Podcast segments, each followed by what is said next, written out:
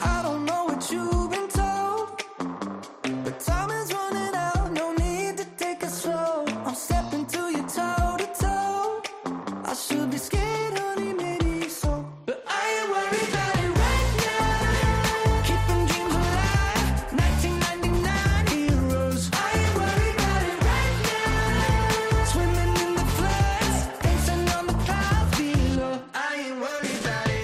¿Cuál es el examen más difícil que has hecho en tu vida? ¿El de más nervios, más estrés, ese que te quitó el sueño varias noches? La oposición, por ejemplo, es muy dura, desde luego. Sacarse el carnet de conducir también es muy estresante. Y para muchísima gente, sin duda, es la selectividad, antes llamada PAU y ahora EBAU. Ha tenido varios nombres, pero es lo mismo. Ese conjunto de exámenes que te permiten entrar en la universidad.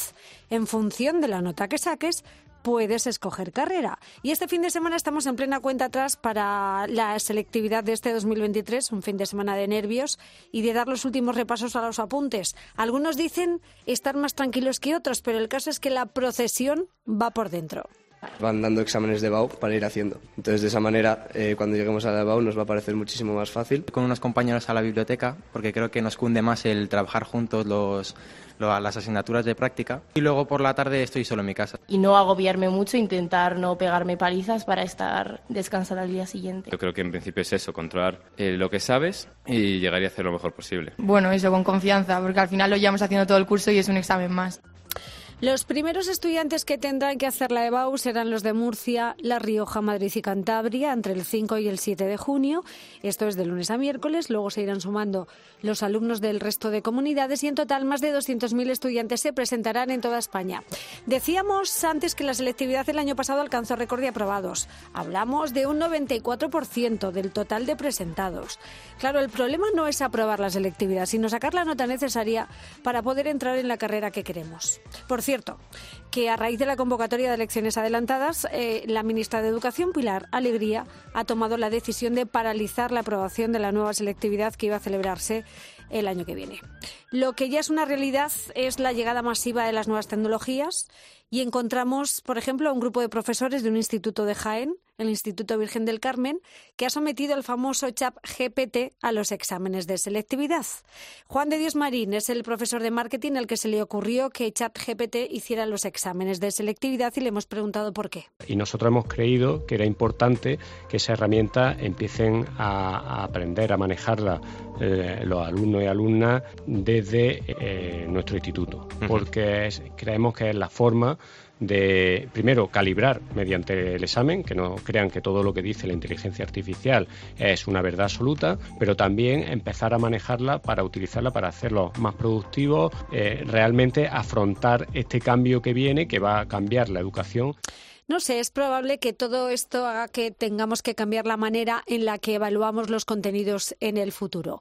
Pero, ¿y en el presente? ¿Cuáles son los miedos que atormentan a los jóvenes estos días? ¿Qué tal se les da pensar sobre su futuro? Quien está con ellos cada día es Jorge Nogueira, que es orientador en el Colegio Tajamar de Madrid. Jorge, buenísimas noches.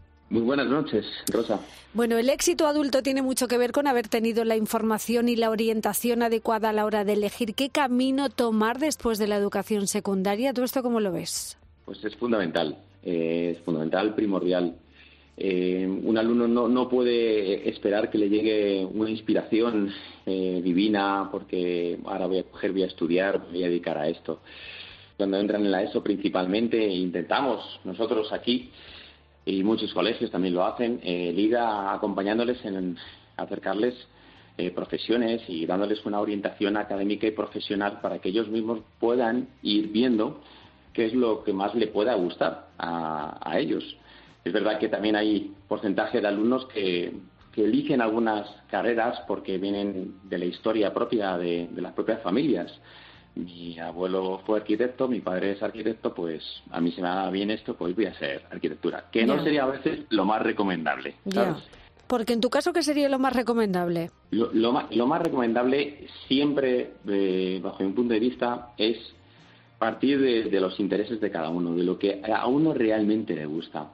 Porque si parte de ahí el alumno, eh, aunque sea una, una carrera que mm, veamos que a lo mejor no va a tener salida, pero si lo toma como un hobby, luego de un hobby puede hacer perfectamente una profesión.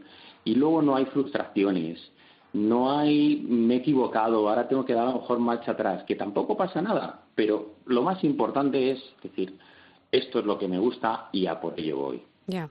Pero fíjate, esta semana leía una encuesta sobre las razones por las que se decantan por uno u otro estudio. Y al parecer más de la mitad de los estudiantes reconoce que habría elegido otro tipo de formación si hubiese tenido más salidas laborables que por la que finalmente optaron. ¿Cuánto influye? Eh, influye muchísimo. El último estudio también que me llegó a mí que, manejamos, eh, dentro de las diez primeras carreras eh, con mayor impacto en el mundo laboral y de colocación eh, iban relacionadas con las carreras de ciencias.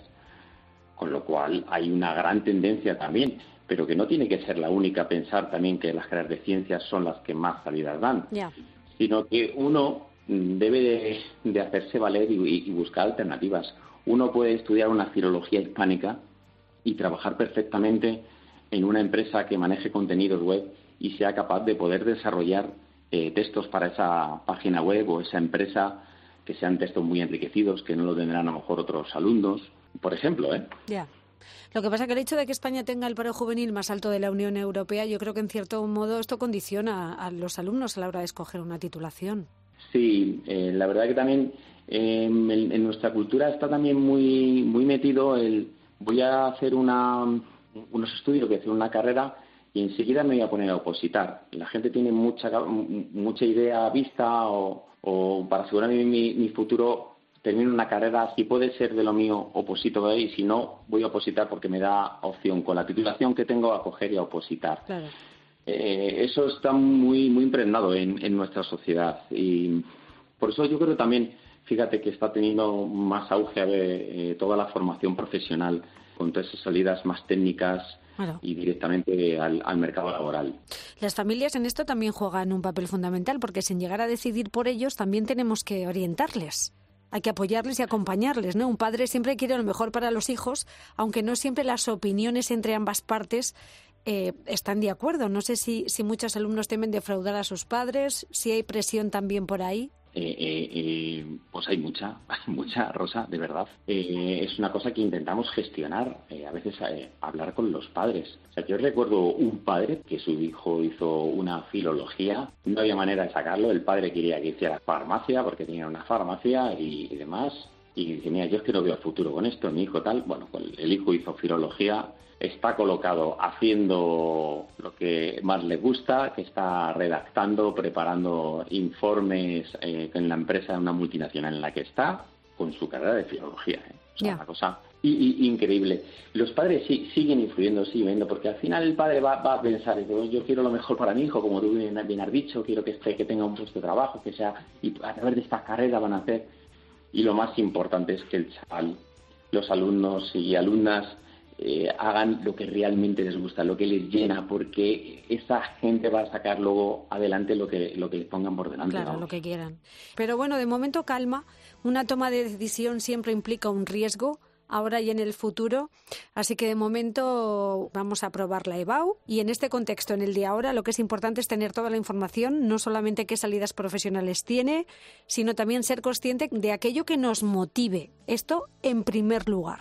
En primer lugar. En primer lugar, que acudan también a la EBAU con, tranquilidad, que, han hecho un gran esfuerzo durante dos años, que van preparados, que más del 93% de los alumnos aprueban la EBAU, que un alto porcentaje elige también la carrera que, quiere estudiar y esto es muy, muy importante. y que luego también si un alumno eh, piensa que ha hecho un año o dos años una carrera y ve que no es lo suyo, que, no se venga abajo, que coge el cambio, que, no hay ningún problema por perder un año o dos años. Lo importante es buscar lo que realmente me, va a hacer feliz y, haciendo yo, estando feliz voy a poder hacer mucho bien a toda la sociedad cuando yo tenga mi título, mi, mi carrera para entrar en el mundo laboral. Claro. Está en juego su futuro y eso es lo más importante. Bueno, Jorge Nogueira es orientador en el Colegio Tajamar de Madrid. Un millón de gracias por todos estos consejos y por estar con nosotros en la noche de COPE. Gracias. Muchas gracias a ti, Rosa. Saludos. Bueno, y a esta hora de la noche, como cada semana, me gusta saludar a nuestra filósofa de cabecera, Josefa Ros Velasco, autora del libro La enfermedad del aburrimiento. Josefa, buenas noches. Buenas noches, Rosa. Bueno, esta es una de las primeras dudas existenciales que yo creo que se nos plantea en la vida y qué bien tener una filósofa cerca para que nos ayude. Yo no sé, qué difícil elegir una carrera universitaria. ¿Tú lo tuviste claro? Lo que querías Mm. estudiar siempre? Lo tuve claro mientras no dejaba de tenerlo. Es decir, al principio, antes de empezar la carrera, lo tenía muy, muy claro y a medida que avanzaba fue cuando empecé a tener dudas. A dudar. Efectivamente, incluso ya habiendo terminado la carrera, estando ya en, en- en la fase de doctorado, ahí es cuando realmente empecé a pensar, jolín, tendría que haber estudiado psicología, tendría que haber, tendría... Tendría, tendría, pero ahora tú miras atrás y dices, eh, lo Pues, hecho, hecho está. Sí, la verdad es que en, en mi caso fue un salto al vacío, porque estudiar filosofía siempre lo es. Es una de las carreras quizá con menos salida laboral, eh, con menos facilidad para, para la inserción en el mundo laboral actualmente. Y es una de esas carreras en las que o eres de los mejores o no, o no vas a trabajar. Entonces, bueno, un salto a la piscina y tuve suerte, tenía agua. Bueno, te iba a preguntar si hay que garantizarse una buena salida laboral o es mejor estudiar algo que realmente nos apasione, que hacia dónde tira tu balanza y en este caso, vamos, la, la vocación en primer lugar, ¿no? Bueno, en mi caso, mm, tengo que admitir que uno cuando... Es que estamos en una edad, cuando estás en ese momento de la EBAU, o, o teníamos en nuestro tiempo, ¿no? La, la PAU. Es un momento en el que tú conoces muy pocas salidas laborales, más o menos pues tienes la referencia de lo que has estudiado en el instituto, lo que has visto en tu casa, lo que conoces de gente de tu entorno y claro, al final pues te tiras hacia una cosa o hacia otra. Esto, bueno, mm, no significa que siempre vaya uno con toda la información que, Ya. que se requiere. Lo que nos decía Jorge. Entonces no piensas tanto en el futuro, no piensas tanto en si eso que vas a estudiar tiene, tiene salida o no. Y si tus padres, como fue mi caso, además te apoyan incondicionalmente, pues sale, que sea lo que Dios quiera.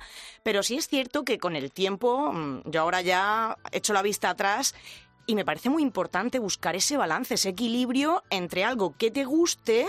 Está claro que no tiene ningún sentido que el resto de tu vida te levantes temprano para ir a trabajar en algo que, Que no te detestas y que odias. Sí, Pero sí. es verdad que hay que buscar ese equilibrio, algo que me guste y al mismo tiempo que pueda rentabilizar de alguna forma. Siempre decimos, es que la universidad es el sitio donde uno va a adquirir conocimientos, pero también quieres un título. Cuando tienes 20 años quieres un título porque lo que quieres es incorporarte al mundo laboral. Quizá quieras estudiar filosofía, filología, historia del arte y es, vamos, completamente respetable, pero tienes que tener en cuenta que te vas a tener que, que te vas a tener que esforzarte muchísimo para ser de los mejores.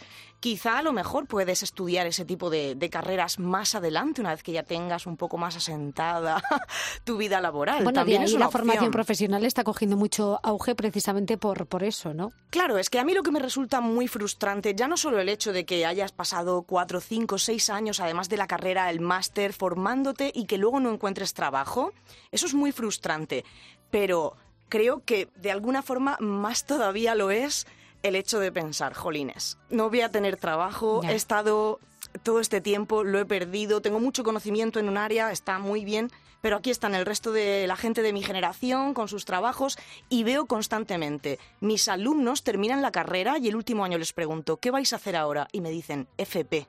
Y están arrepentidos, entonces es, ¿por qué no lo has hecho al revés, no? Quizá al enfrentarte a este tipo de carreras conviene tener un poquito más de madurez mental y haber pasado por otra fase previa, pero estamos tan inclinados de forma autómata hacia la universidad, todos tenemos que terminar el bachiller y entrar a la universidad. pero bueno, eso está cambiando. En los últimos años lo estamos viendo con el auge de la formación profesional, pero es verdad que el problema muchas veces está en que nuestro sistema encorseta bastante. Entonces, eh, Hmm. la motivación es algo clave en la elección del alumno de su futuro, eso lo estamos hablando constantemente, y qué hace que este momento sea tan complejo para quien va a tomar esta resolución final, principalmente el miedo. El miedo, efectivamente, El miedo al fracaso, a decepcionar a los padres y, por supuesto, a- a la decepción propia. Hay que saber gestionar esto y no pasa nada. Lo que decía Jorge, que te has equivocado, volvemos a empezar. Pero completamente, incluso como decía Jorge, llevas un año, un par de años en la carrera y ves que al final no es lo tuyo, porque a veces nos guiamos mucho, como él decía, por el título. Bueno, pues voy a estudiar